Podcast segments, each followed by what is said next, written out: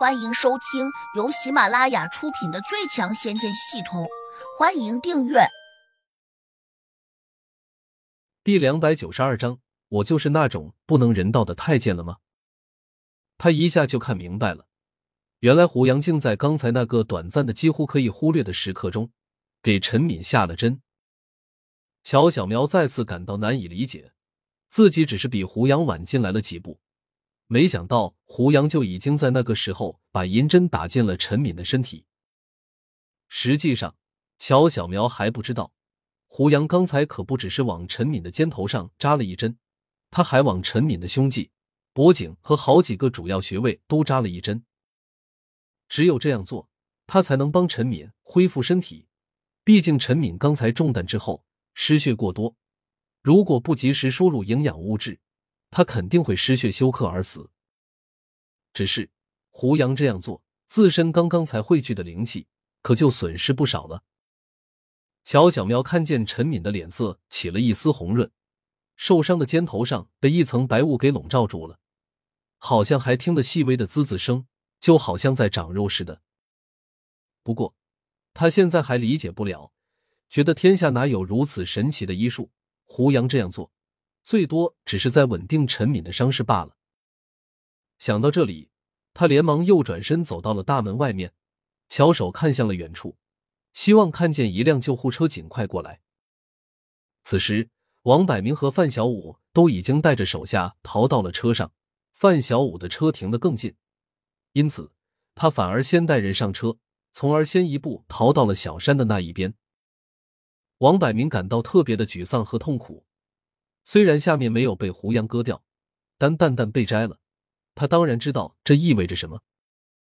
难道从今往后，我就是那种不能人道的太监了吗？家里那个年轻的娇妻又如何得到幸福？还有一个大男人不能再做那种事情，活着还有什么意思？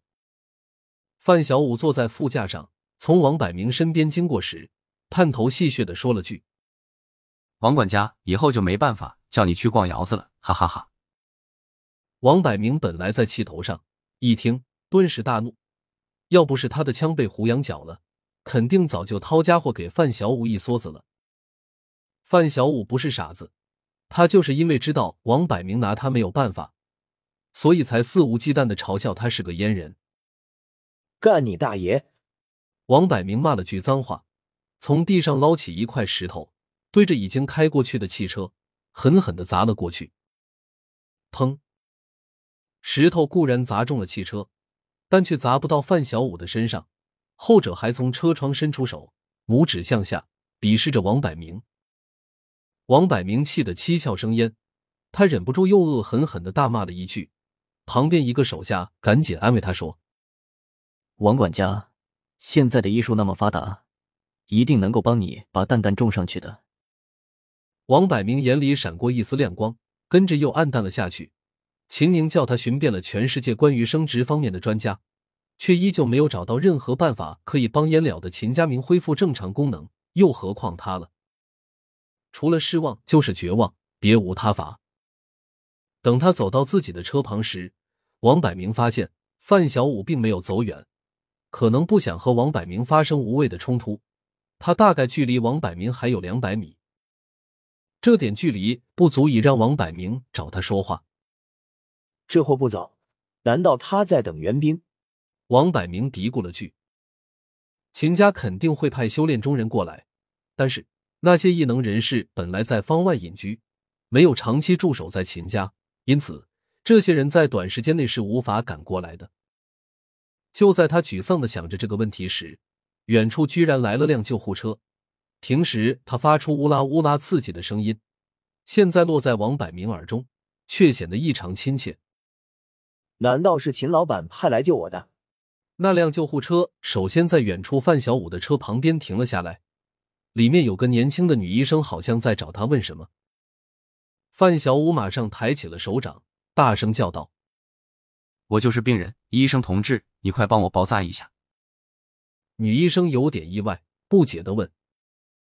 我接到的病情是说有个女的中了弹，由于失血过多，得赶快输血。怎么突然变成男的了？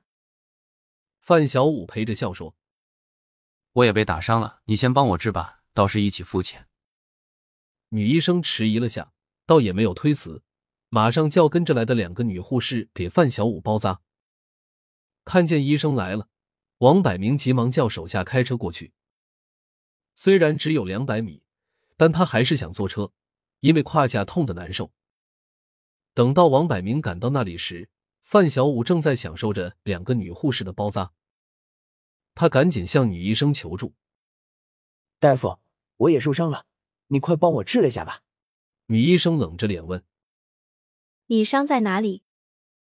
王百明摇摇晃晃走上前，一边用手指着下面，苦着脸说：“那玩意儿受了伤。”女医生脸一红，马上板起脸，不高兴道：“对不起，我不是生殖科医生，看不了。”范小五一听，顿时欢喜的叫道：“王管家，你那地方怎么了？赶快把裤子脱下来，让大夫看看。”王百明沉下脸，冷道：“范小五。”你少在那里幸灾乐祸，总有一天你也会被人阉了的。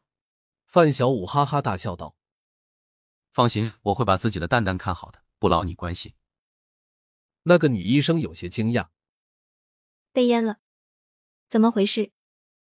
王百明指向了谢芳家的方向，哭丧着脸说：“那个小贼没人性，把我的蛋蛋打碎了。”女医生脸微红，说。你赶快到大医院去，我这里没有设备，无法给你缝回去。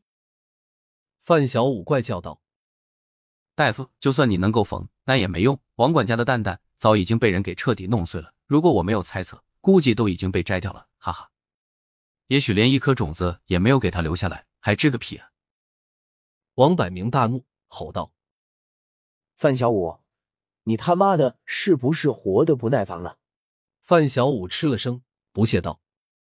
我就是不想活了，有种你来咬我！本集已播讲完毕，请订阅专辑，下集精彩继续。